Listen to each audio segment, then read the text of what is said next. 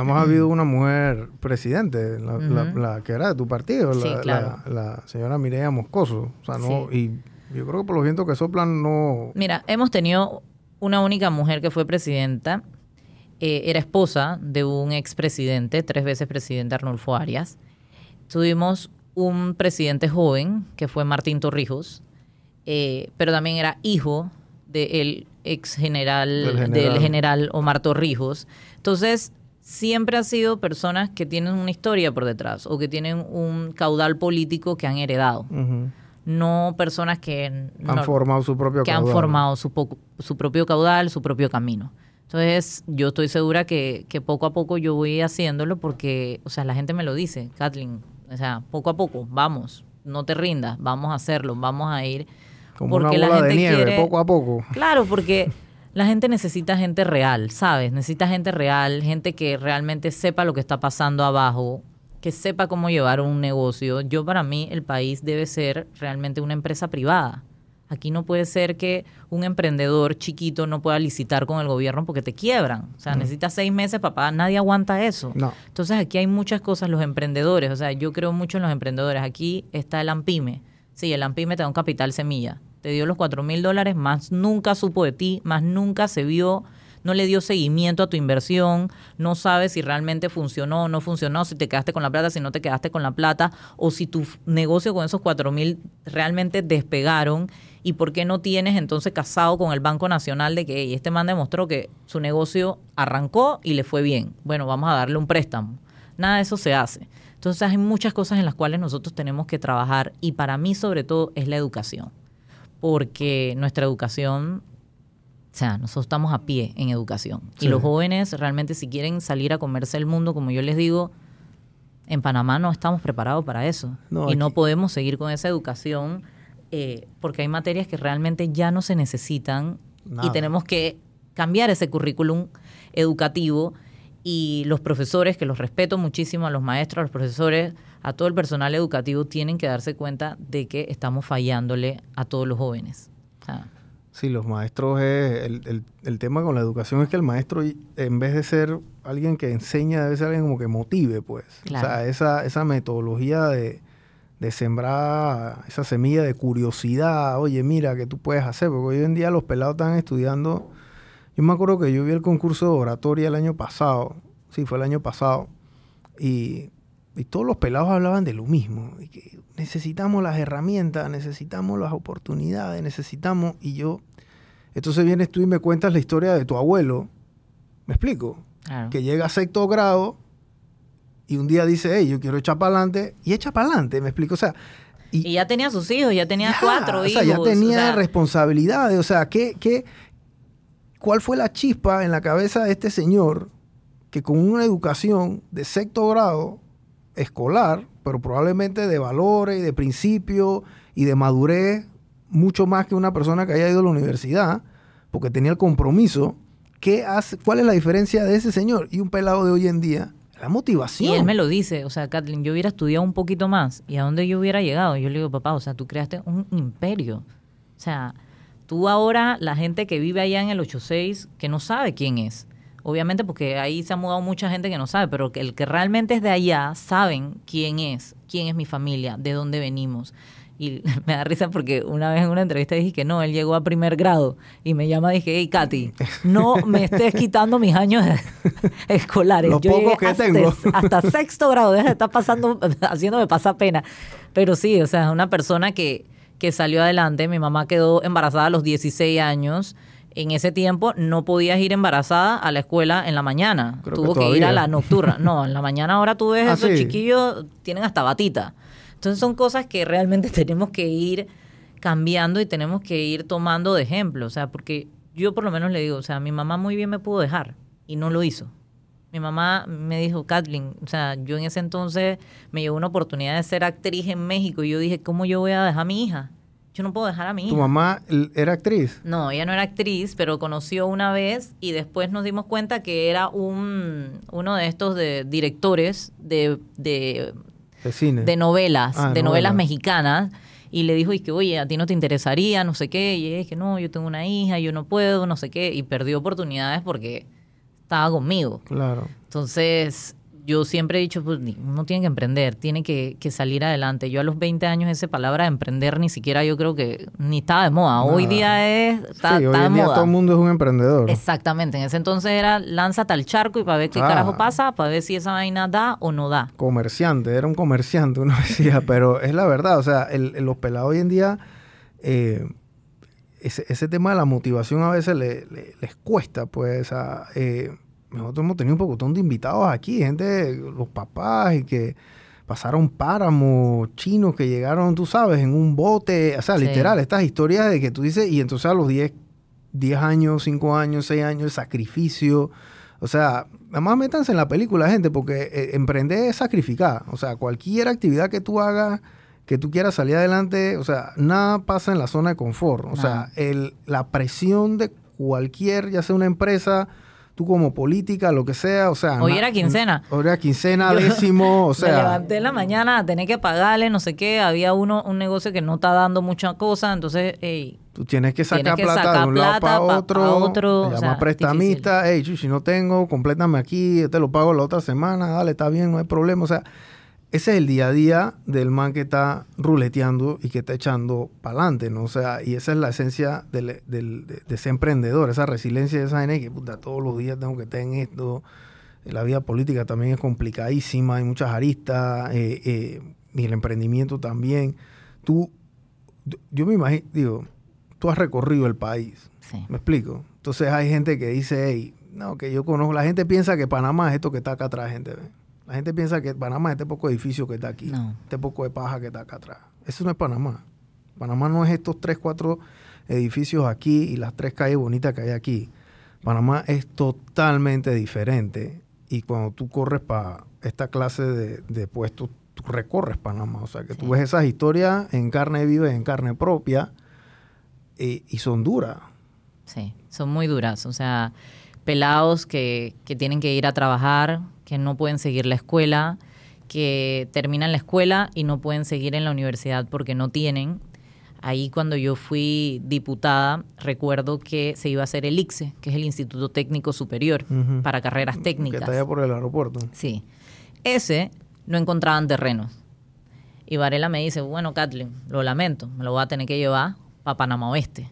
Yo era diputada del 86 y yo digo, no, no, no, tú no te puedes llevar eso. O sea, aquí los pelados, o sea, los pelados vienen hasta la profesional y después de eso no tienen plata para seguir la universidad. O sea, por lo menos las carreras técnicas los van a ayudar y hoy día las carreras técnicas son tan necesarias en el turismo, en de todo. Y, y me dice, bueno, pero no hay terreno. Yo dije, ¿cómo que no hay terreno? No sé qué. Hicimos una reunión con el gerente de Tocumen S.A., y Tocumen esa tiene terreno para botar para el aire. y ahí se, ahí se, consiguieron eh, como 6 hectáreas y se construye el ICSE. Entonces son cosas que se tienen que replicar en provincias centrales, en Bocas del Toro, en Chiriquí, el tema del oncológico, personas que vienen desde Chiriquí a atenderse al oncológico, no tienen dónde dormir, vienen con sus familiares y no los tratan bien. Porque ahorita mismo mi mejor amiga está con su mamá en el oncológico y me dice, Kathleen, o sea, no, el personal no es empático, se han desconectado. Entonces hay tantas cosas por hacer. Y yo dije, yo voy a recoger esas firmas, pero yo también hice propuestas en la recolección de firmas. Ningún candidato de libre postulación presentó propuestas. La mía era la constituyente, el tema de construir ICSES, el tema del oncológico, el tema de hacer un hospital en Chame y San Carlos, que esa gente, un día me llamó un amigo de la política.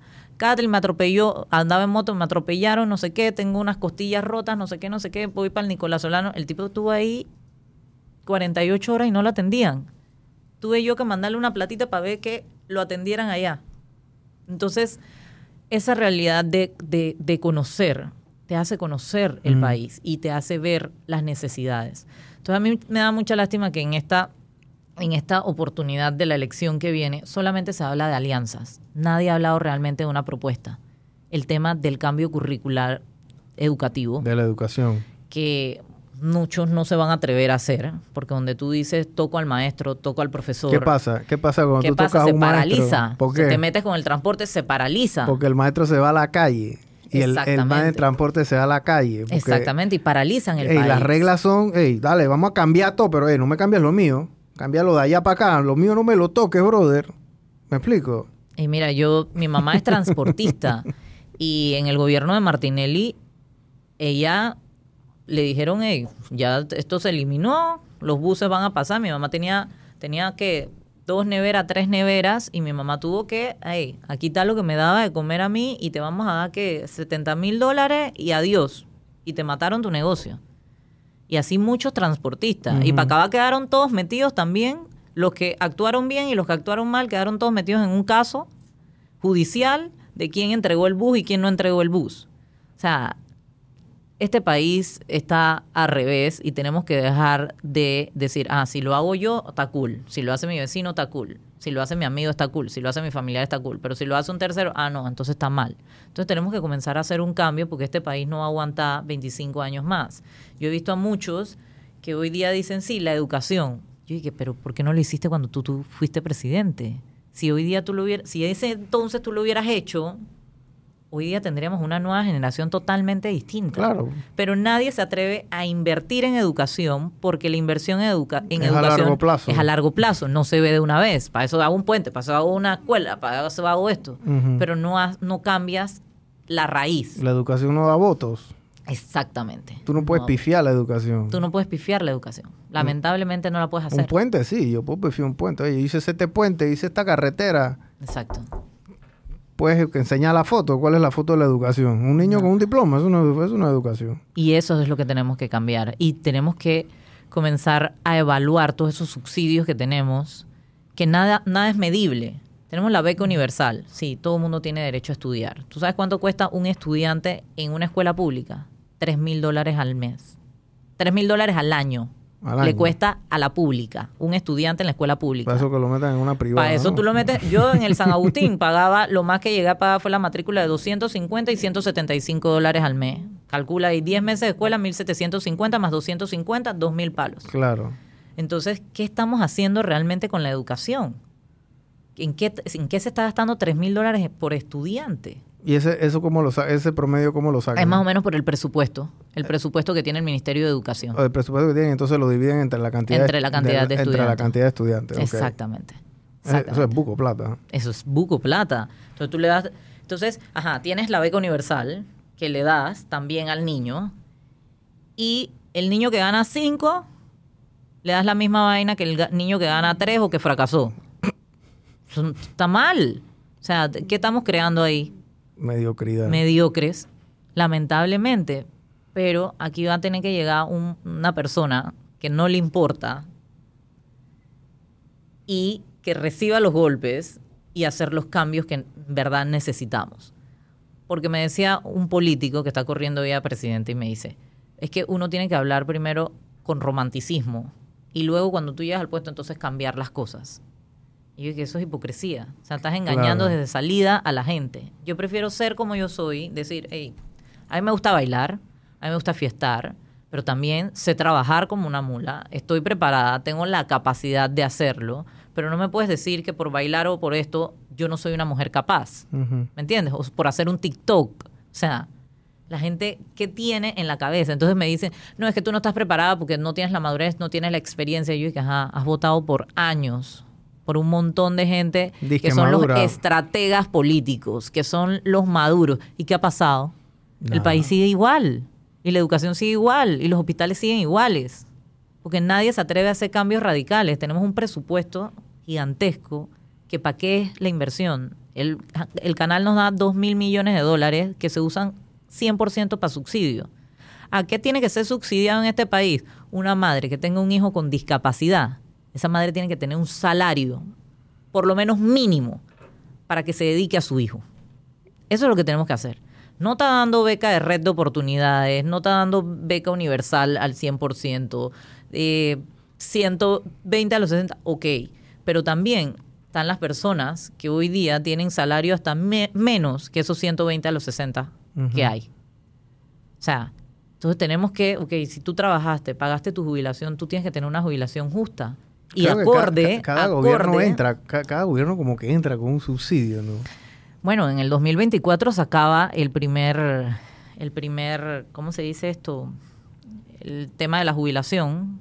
Los primeros, los que teníamos, los que teníamos menos de 35 años en el gobierno de Martín, entrábamos en el segundo ciclo de jubilación, una cosa así, en el programa de jubilación.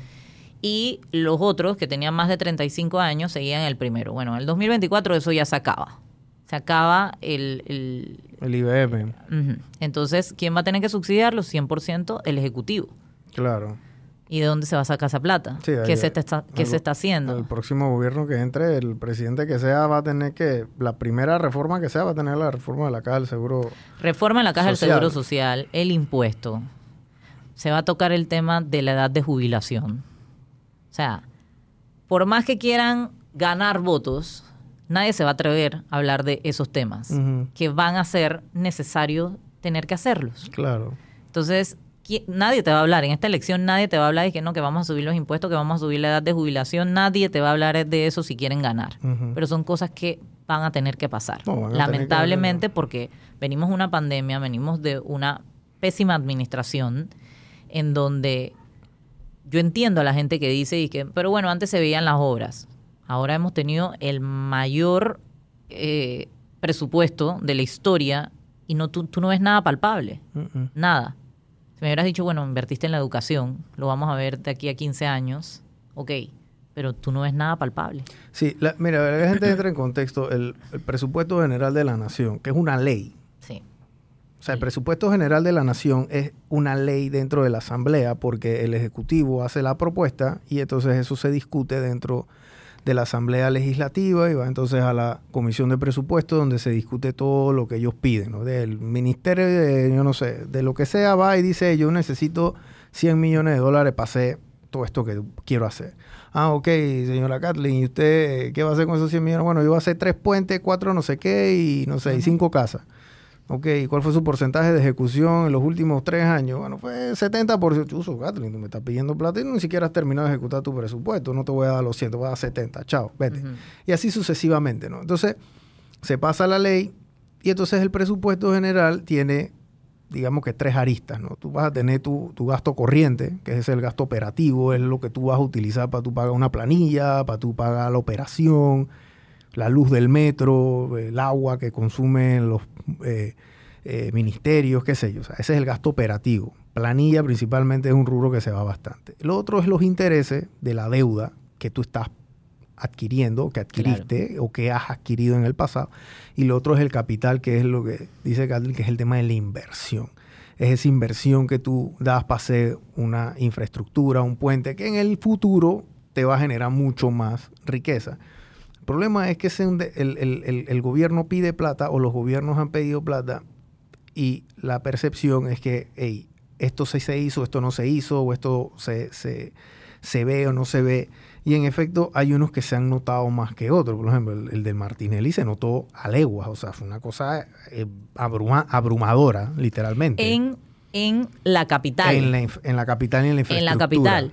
Pero si te vas entonces al interior, allá no se, en el gobierno no se notó, pero si te vas al interior, en el gobierno de Varela, allá se notó. Se notó mucho en el interior, en lo que era Bocas del Toro, Chiriquí, o sea, sí hubo inversión y no lo estoy defendiendo, eh, pero sí la hubo. Entonces venimos en este gobierno que realmente tú no has visto como que, ok, en, el área que yo representaba, sí, el área que yo representaba en el gobierno de Varela se terminó eh, la línea 2 del metro, se hizo la escuela eh, Fernando Guardia Jaén en Pacora, que es una escuela, una estupidez bilingüe.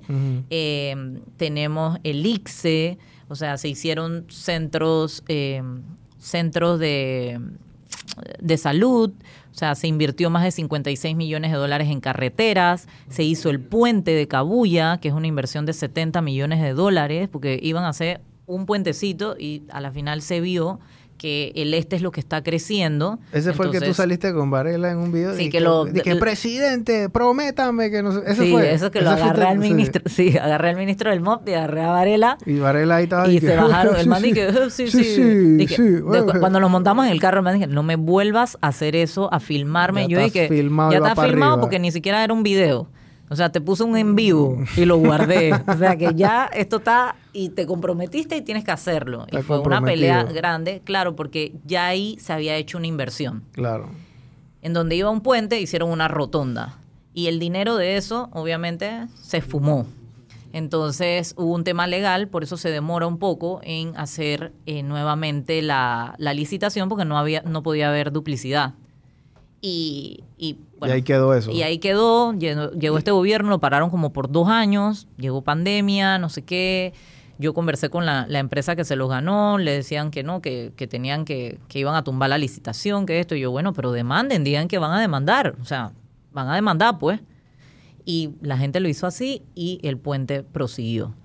Y ya yo creo que deben de estar terminando en 2024, me imagino que ya debe estar listo, porque no solamente era un puente, sino que era ampliación de vías, eh, abajo se hizo una rotonda, o sea, es un, proyecto bien pensado. Tú, tú, el, antes fuera de cámara estábamos hablando que el tema de Panamá Este, allá pueden haber fácil 300 mil personas viviendo. No más, o sea, porque elección, el padrón era más o menos 240 mil personas en la elección pasada. Ok, arriba de 18 años, o sea que allá, ¿y ahora cuántos? Ahora yo me imagino que debe estar, no he visto ahora el padrón, pero debe estar en los 300 y pico. Electoral, la gente que va a votar. Exacto, imagínate. Más la gente que vive allá, que, puede ser, o sea. Te pongo un ejemplo, las garzas viven 40 mil personas, pero votan 12 mil. O sea, que allá fácil pueden vivir 500 mil personas, ¿tú estimas? Sí, claro, porque en este momento es una de las áreas en donde tú todavía puedes, tienes facilidad... Para desarrollar vivienda. Para desarrollar viviendas y para poder comprar una vivienda de promotora. O sea, los precios todavía están ahí... Que están abajo de, los 80 mil dólares. Abajo, de interés, exacto. Ok, sí, ahí, ahí, eso sí, eso es un circuito extrema. Mira, mucha gente que ve mi podcast a lo mejor, y no es con ganas de ser clasista, pero probablemente muchos pueden vivir en estas áreas donde estamos. Hay otros que no viven en esta área donde estamos. Aquí nosotros, nosotros nos sigue gente de San Miguelito, nos sigue gente de Boca del Toro, nos sigue gente de Veragua, gente humilde también, gente que está echando para adelante, pero eh, los problemas de la gente del interior y de los barrios no, no va a ser el problema de la gente aquí en Panamá. ¿Me explico? O sea, aquí la gente en Panamá, yo me acuerdo que yo fui una vez a Mañanita a una charla a una iglesia, que una señora que era, una, no ni tan señora, de mi edad, ella eh, me invita a la, a la iglesia este, porque eh, había un grupo de emprendedoras, ¿verdad? Que ellas querían que aprender este tema de los números y estas cosas. Y bueno, yo fui allá y eran como unas 40 mujeres ahí y les, bueno, les enseñé el tema de el punto de equilibrio, cómo pone sus precios, el tema de generar contenido, cosas de esa índole. Y bueno, uno, después termina el, el, evento y entonces yo estaba, bueno, caminé al, carro y había, había una había una casa que era una casa bien humilde ahí en Mañanita y más asomo y, y como que la nevera estaba abierta, pues, o sea, la nevera estaba dañada y había un cooler al lado. Entonces, eh, y escuché a la señora y el dueño de la casa estaban como, como quejándose de que el chinito no tenía hielo. Que no había, ese era un problema, se veía de la angustia, que no había hielo. Entonces en mi cabeza dije, pero puta, pero, pero ¿por qué esto es un problema? ¿Por qué es un problema no tener hielo? O sea, esto en mi cabeza no.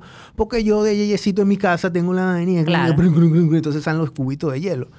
Pero como ellos tienen la nevera dañada, Kathleen, ellos tienen que echar la bolsa de hielo en el cooler, porque esa es su nevera, ellos tienen la carne, tienen las cosas ahí.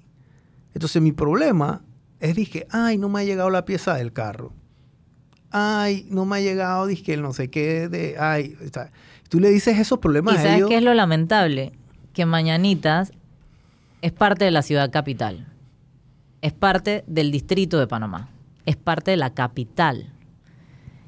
Y yo una vez caminaba con una candidata y me dice, ay, hemos llegado a Chepo. Yo dije, no, no, no, estamos en la 24 de diciembre. Sí, sí, bueno, Chepo. Yo, no, no, no. Esto es 24 de diciembre. Chepo falta buco todavía. el segundo corregimiento más grande de la capital. Después de Tocumen viene la 24 de diciembre. Eh, no, no, no, pero esto es Chepo. A mí me dijeron que venía para Chepo. Yo, señora, estamos en la 24 de diciembre. si usted va a venir a caminar acá, por favor, usted por lo menos sepa para dónde usted va, porque usted no le va a decir chepano a alguien de la 24 de diciembre porque es capitalino. O sea, la gente no sabe ni siquiera. La mayoría de la gente que llega a esos puestos no sabe dónde quedan los lugares, no sabe dónde es, hey, dónde es Remedio, dónde es eh, Bocas del Toro, eh, la finca 6, o sea, no saben dónde es. Entonces, ¿cómo tú pretendes llegar allá? Porque, por lo menos en el gobierno de Varela, eh, el ministro del MOB venía de Miami. O sea, era chitreano, pero vivía en Miami. Entonces, yo lo llevo una vuelta porque allá se remodelaron un montón de puentes y era el primer consejo de gabinete. Y tocó en el circuito 86, en Tocumen. Y el presidente dice, bueno, llévalo a dar una vuelta para que conozca, no sé qué. Man, que chuchi, ¿esta vaina qué es? No sé qué. Yo dije que estamos al frente del, aeropuerto. O sea, usted se baja ahí, no sé qué. Mira, yo no conocía esta vaina por acá, no sé qué. Lo llevé a unos puentes que eran Bailey. Y cuando él ve los puentes Bailey, me dice, es que chuleta, pero esto es una antigüedad, esto es una belleza, esto, ¿cómo ustedes quieren quitarlo? No, no, no, si usted quiere esta belleza, esta antigüedad, llévaselo para su casa. Pero aquí la gente quiere su puente de cemento, quiere dos carriles, etcétera. O sea, él no sabía ni siquiera dónde estaba parado. Y tú le preguntas todavía, hay, yo he visto tuits de los ministros, dice que estamos en las garzas de Pacora. Yo dije, las, garzas, es un corregimiento. Pacora es otro corregimiento. Edúquese sepa para dónde usted va y no esté hablando en vano. Y también hay gente de los medios de comunicación que dice, eh, las garzas de Pacora, no sé qué, no sé qué. no, señor. chino japonés. Sí. es el que el chino japonés. no saben dónde quedan las cosas. Hay candidatos presidenciales que no les gusta caminar y tú tienes que caminar para conocer las realidades del país. O sea, Mireya, ¿por qué ganó? Mireya, las encuestas, ella decía, mis, mis encuestas son de carne y hueso. carne y hueso. Porque ella caminaba todos los días. Esa man perdió hoy y caminó, ¿qué? Por 10 años eh. para llegar a la presidencia de la República. Nadie le podía echar cuentos. Yo conversé con ella una vuelta y me dice, el día de la elección yo estaba en mi casa, a las 4 de la tarde, sentada, lista, esperando la llamada. Y todo el mundo decía, pero usted, ¿por qué está tranquila? Y ella sabía que había ganado. ¿Por qué? Porque recorrió el país. Sabe dónde hay una necesidad, sabe dónde pasa esto y como tú lo dices, mañanita tienen un problema así, pero en, en, en Darien tienen otro problema. ¿Me entiendes? No, no tienen como, no tienen la carretera para poder sacar la leche, no tienen la carretera para poder sacar las vacas. Pero acá sí tenemos, pero no les llega la luz. O sea, y estamos en la capital, que eso es lo que duele. Yo he visto candidatos a la alcaldía que hablan de que no, que nosotros vamos a arreglar el problema del IDAM, que vamos a arreglar el tema del aseo. Pero eso no le compete a la alcaldía. Pero es que estás hablando paja, porque no le compete. Si hay una dirección de aseo, está el IDAM. Esa no es, antes era tu responsabilidad. Ya no lo es. Entonces no estés engañando a la gente de que ahora tú sí le vas a solucionar el tema de la basura. Populismo es eso. Sí, entonces le dicen mentira a la gente y por eso hay veces yo caigo mal, porque es que yo digo las cosas como son. O sea, y el político no es así. La gente dice, a, mí me han dicho, ay, Kathleen, ahí sale, ahora está besando y, cargando chiquillo. Yo, no, vamos a, vamos a comenzar por ahí. Uno, yo nunca le pido a un chiquillo que lo quiero cargar. Ni le pido a la mamá que me preste el chiquillo para tomarme la foto. Todo lo contrario. Me dan el chiquillo para que me tome la foto. Y otra cosa, yo no me gusta estar abrazando. ¿Quién le gusta? Yo ni al hijo mío me lo aguanto hediondo. Yo le digo, vaya a bañarse, no se cepilló los dientes, usted tiene que ir, no sé qué. Hay políticos que sí, que son, que les gusta hacer su show y que son hipócritas, pero yo no soy hipócrita. Si a mí algo no me gusta, claro. yo lo digo. Un día fui a una casa y la señora me recibe y estaba toda golpeada, Brian. Y el marido sale y la mujer no sabía ni qué hacer. O sea, cuando yo salgo, yo le digo a los muchachos, vean acá, vayan para la casa de ese muchacho. Y ustedes le van a dar una elección a ese puta. Porque, hey, son cosas que a ti te nacen y que, vuelvo y digo, o sea, yo soy así, yo no voy a cambiar. Y yo creo que necesitamos en un país una persona que no sea hipócrita y que diga las cosas como son y que se atreva a hacer más de cuatro cosas y que no le deba los favores a nadie porque en este país, lamentablemente, donde te coopera uno, ya tú no lo puedes tocar. Pero como tú dices, o sea, tenemos que hacer cambios, de verdad. Entonces, eh, hay que caminar y yo voy a seguir caminando el país, eso en la parte política, pero yo mantengo gracias a la parte empresarial. y, y tengo que luchar todos los días porque tengo un hijo, soy madre soltera, a pesar de que el papá existe, no sé qué, pero yo soy la que la que provee más que nada. la crianza con Tengo la crianza total. Eh, porque un hijo no es nada más tirarle plata. No, eso no es tirarle plata. la plata no educa a los hijos, es más, lo deseduca. Exactamente. Y, y toca echar para adelante y darle las oportunidades porque todos trabajamos para que nuestros hijos tengan cosas mejores. Eh, no para facilitarlo, porque yo siempre le digo, hey, tú tienes que venir a trabajar conmigo, tienes que hacer esto, no sé qué, porque hay veces que, que se queda dormido en los laureles, pero uno, uno quiere lo mejor para sus hijos. Y yo siempre he dicho, si una persona quiere a sus hijos, quiere el bien para todo el mundo. Claro. ¿Tú, ¿Cómo ha sido tu relación con, los medios este, todo este tiempo? Porque los medios juegan un papel importante dentro de, la palestra pública y, de la opinión pública también, ¿no? Mira, cuando yo estaba en la asamblea, yo presentaba proyectos de ley que se convertían en leyes de la República. Salían en los medios de comunicación. La buena noticia de la semana. Se aprueba tal ley. Nunca decían quién la propuso. Nunca. Nunca la aplaudían. Me acuerdo que la vicepresidenta se fue a nivel internacional reconocida por la ley que yo presenté de darle oportunidad a las mujeres en los, puestos, en los puestos de juntas directivas. Eh, eso entraban los bancos, eso entraban las aseguradoras, o sea, eso entraba todo lo que regía el, eh, el gobierno. Eh, una ley aplaudida el 30%, nada más logré el 30%. ¿Por qué? Porque cuando entré a la asamblea estaba el Banco Nacional, cumplía 100 años y por primera vez se nombraba a una mujer en la junta directiva del Banco Nacional. En 100 años. En 100 años. Entonces yo digo, miércoles, Está comprobado estadísticamente que las mujeres son las que se están graduando eh, de universidades de carreras de, de, licenciaturas, de maestrías, de doctorados. Y cómo no es posible que cuando el presidente va a nombrar a una persona le pongan 10 currículum y por lo menos 3 que sean de mujeres. No lo estamos pidiendo por ser mujer, porque yo todas las cosas me las he ganado en la vida no por ser mujer. Entonces, pero tienen que tomarlas en cuenta.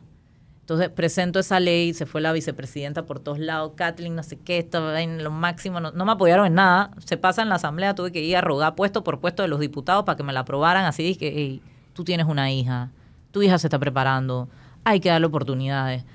Bueno, dale, pues está bien, pues. Hoy por mí, mañana, hoy por ti, mañana por mí. La ley del maltrato animal, no sé qué. No, no, no, pero no metas a los gallos. No, no, no, ya vienes con tus pendejadas, no sé qué, no sé qué, esta vaina, no sé qué, esa vaina en los pueblos, no sé qué, esa gente pelea gallos, no sé qué mira, pero a los perros, a los gatos, a los animales domésticos, mira que el maltrato, que la, tiene que ser penado. No, no, no, ya vas con esa... Me tuve que ir puesto, propuesto a hablarle, mire, pero usted tiene un perro, mira que esto, que lo otro.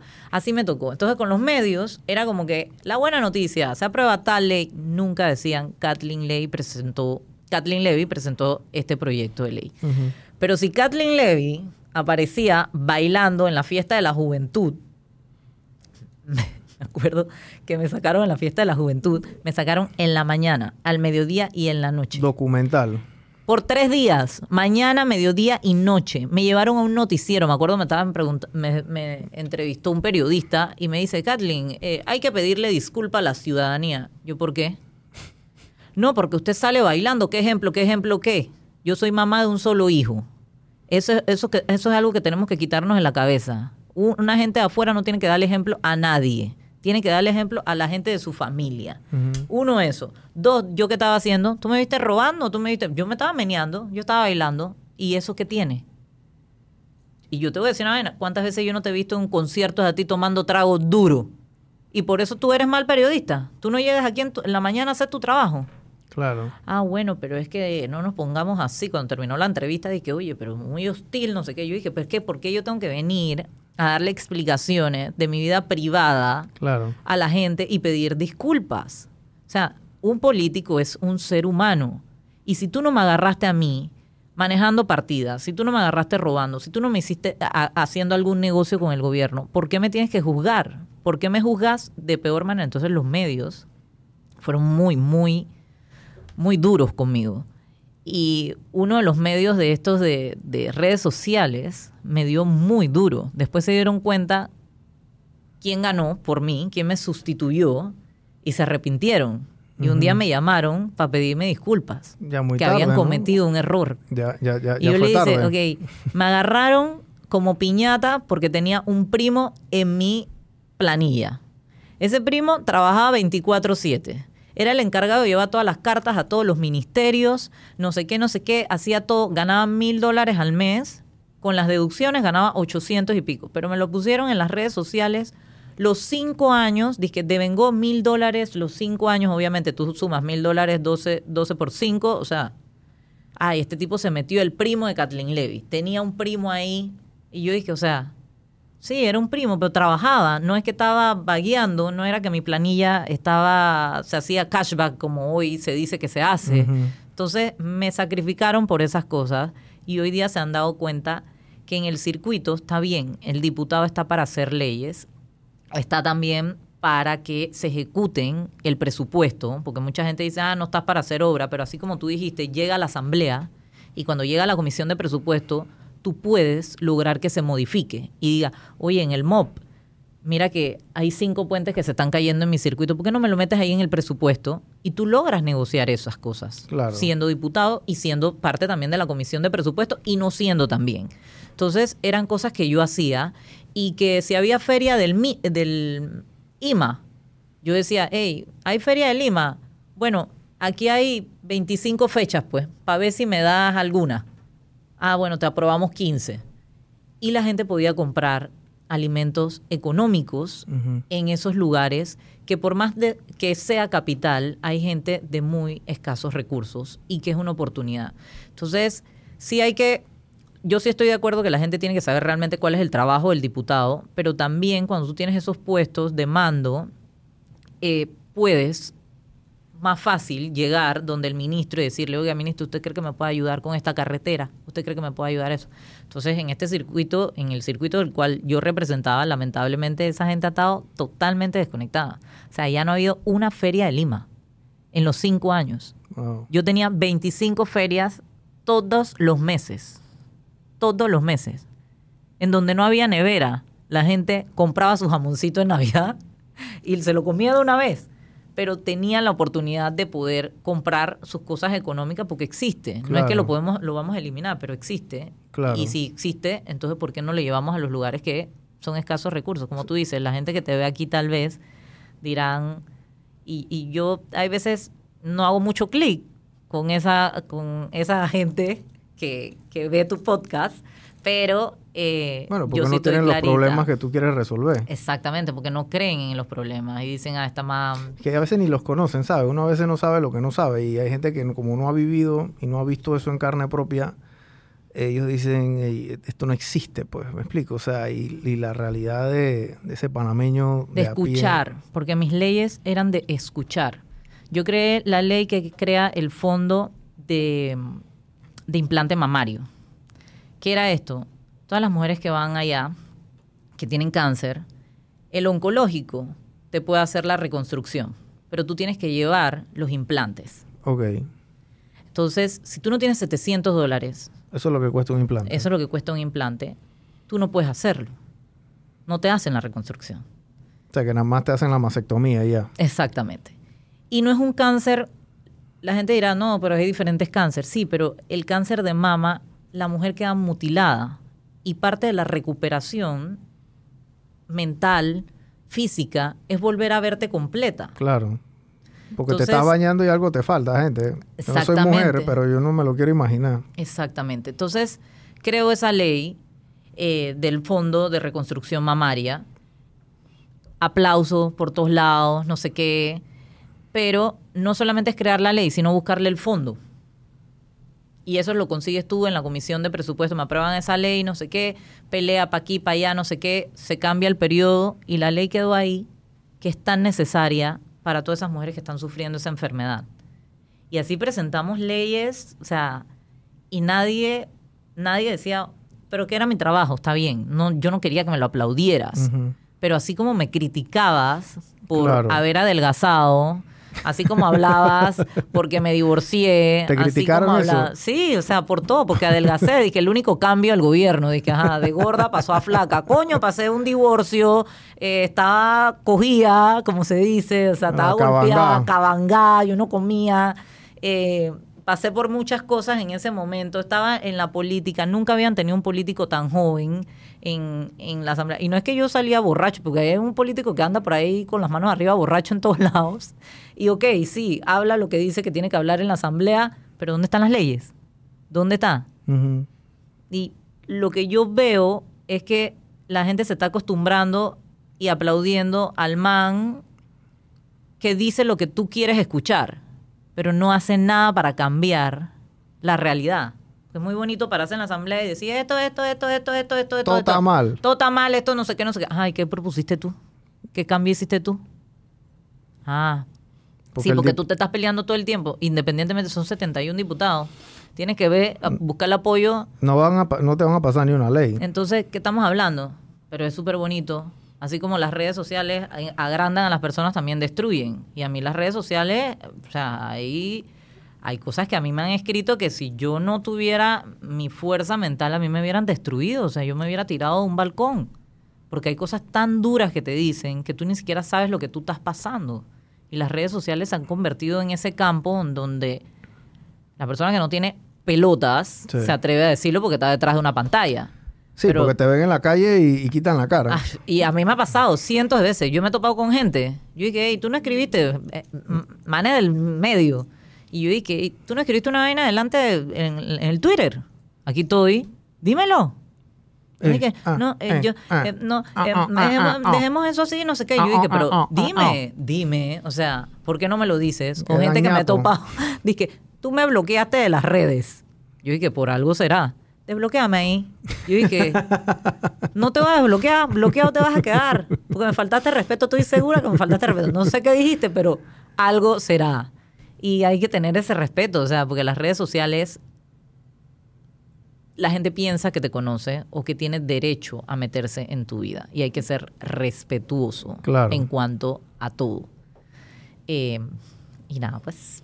Eh, bueno, Kathleen, gracias por haber venido a echarnos este cuento de la política y bueno, no te pregunté cómo tú ves esta, esta debe ser la última pregunta, ¿cómo, cómo tú ves estas elecciones para el otro año? Porque hay un, ya hay más, más candidatos que papeletas ahora mismo, yo creo que van a, van a tener que hacer dos papeletas, la cantidad de gente que hay. esto es una locura, hay una división como antes nunca se había dado eh, yo lo veo bastante complicado. Supuestamente después de ciertas elecciones que se definieran los candidatos presidenciales, todo el mundo decía que se va a ver un rumbo, pero realmente no.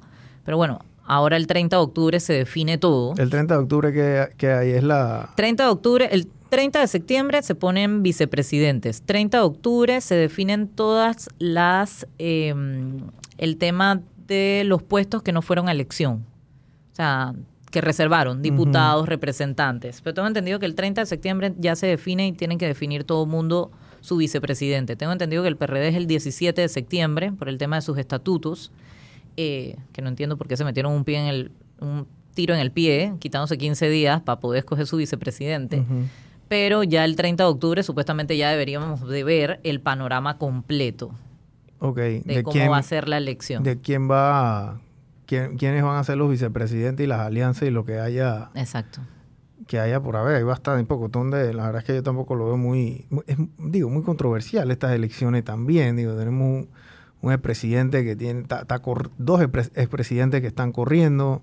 Eh, digo, está el, que el que el que eh, de, de, de tu ex partido, pero asumo que todavía eh, de corazón sigue siendo panameñista. Sí, Yo, yo sigo siendo panameñista, por más que me haya salido del partido, porque fui la única candidata que realmente corrió por independiente y se salió del partido. Los demás corrieron, tuvieron una patita acá y la otra patita acá, como que si no me sale esta vaina, bueno, tengo la otra acá.